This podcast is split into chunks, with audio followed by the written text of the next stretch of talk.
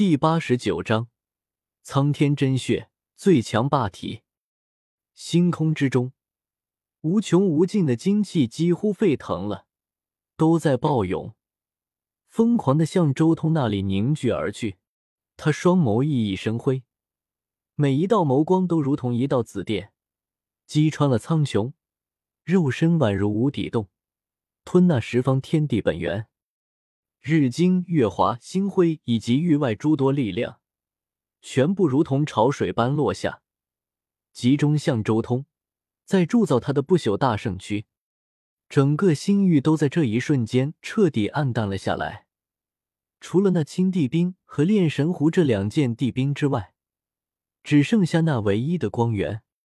周通接引各方神力炼化之后，直接一支冲刷肉身神魂。他在一点点的变强，越来越强。体内道音隆隆，那是残存的雷劫，被周通吞入体内，进一步炼化。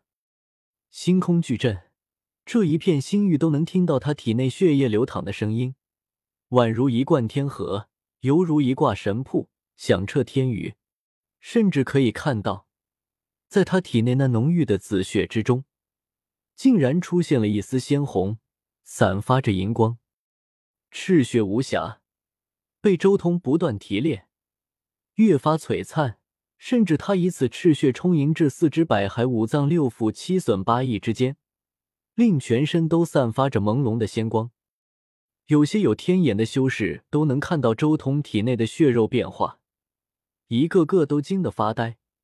他的骨骼简直就像是仙金道冰一般，坚不可摧。血肉更是蕴含着无尽可怕的神能，一滴血足以毁掉一件大圣器。苍天霸体果然和圣体一样，修炼到最后都要返璞归真，回归无瑕赤血。远处叶凡也震撼的看着周通的变化，他的目光盯住了周通体内那丝丝缕缕的赤红色的鲜血，这种血液已经有他曾经见过的大成圣体鲜血的那种感觉了。正是这种赤红色的鲜血，令叶凡心中巨震。这种血液明显区别于其他的紫血，他感受到了一种难以想象的力量。赤血！站在叶凡不远处的一尊人族大圣也猛然一震，转头看向周通体内，盯着那丝丝缕缕的赤红色血液，久久不语。前辈，怎么了？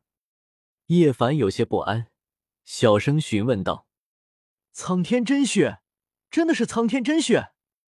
可是这种真血怎么可能在这种时候出现？难道常驻了？”这位大圣有些难以置信。哎，人族大圣猛地叹了口气，有些忧心道：“看来你对你们圣体宿敌苍天霸体这种体质了解的不多。苍天霸体的血液确实能转化为赤红色。”叫做苍天真血，但想要让苍天真血出现，必须要强提全身气血才行。苍天真血对苍天霸体而言极其珍贵，就算是大成霸体，血液依旧是紫色的。只有在需要的时候，凝聚全身血液精华，这才能在短时间内强提苍天真血。什么？那他？叶凡瞳孔一缩。露出一丝难以置信之色。普通霸体平时根本就没有苍天真血，就算是大成霸体也是一样，必须要经过手段提炼出来，而且不能常驻。但周通却已经在大圣阶段的时候，体内就诞生了这种苍天真血，而且似乎还是常驻的。这其中意味着什么？叶凡心中一时间也说不清楚。好，然而这时候。那尊大圣看向叶凡，道：“你们圣体一脉的传承，莫非落入了霸体一脉的手中？”很显然，此人知道的秘密极多，算是知道一些圣体和霸体的奥妙，故此一问。叶凡点了点头：“哎，这尊霸王，此时已经无人可治了。即便同为圣体大成，你估计也不是他的对手。”哎。这位大圣叹息道：“我对圣体和霸体这两种体质很好奇，所以花费了一些时间去考证。最后，我发现大成霸体最强大的手段在于霸体祖身，那是一种极端可怕的力量，战力无双，举世无敌。而圣体最强大的手段却在于根基，圣体的五大秘境都要强于同级的霸体。这位大圣说着，看向了周通，悠悠道：“看来这位霸王得到了你们圣体一脉的传承之后，反而还将之融会贯通，化入了自己的道中。此人一旦大成，将会集圣体和霸体双方的优势。此人一旦大成，体内的苍天真血常驻。”说不定此时将要诞生出一位史上最强霸体了，甚至更进一步，超越过去，以霸体之身正道成功。如果霸王没有中途陨落，这一世或许要出一尊无敌的天帝了。这位大圣有些唏嘘。周通如今的表现已经超出他想象，即便历代古皇大帝在这一阶段也不可能有这样的成就和潜力，所以此人才说出了天地之号。神话时代的正道者称之为尊，太古时代的正道者称之为皇，荒古时代的正道者称之为帝。但不论是至尊、古皇、大帝，但凡沾染了个“天”字，都代表着一种至高无上。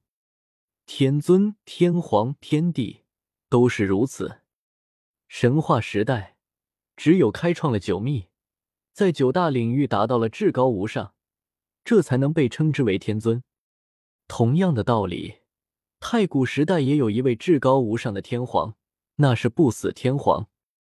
而在荒古时代，唯一被人称之为天帝的，只有南岭天帝，也就是狠人大帝第二世，史上最强霸体，天帝。叶凡有些出神，你们圣体一脉和霸体一脉的恩怨极深，他如此强势。你多半危险了。这位大圣看向叶凡的目光带着一丝怜悯，叶凡也有些无语，但回过神来，他想到周通之前和他说过的霸体和圣体一脉的恩怨，心中竟然浮现出一丝庆幸。他知道，以他们两人的交情，就算最后对上，也只是大道交锋，不是生死战。